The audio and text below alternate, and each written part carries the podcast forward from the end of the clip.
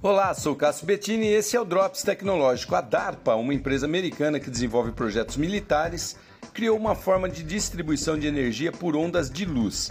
Segundo a empresa, o consumo de energia é uma das grandes dificuldades para o setor, pois exige muita logística de abastecimento para seus equipamentos.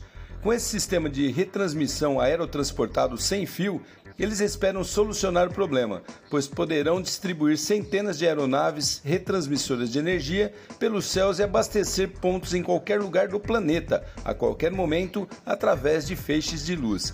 Imagina só uma rede de abastecimento invisível no ar?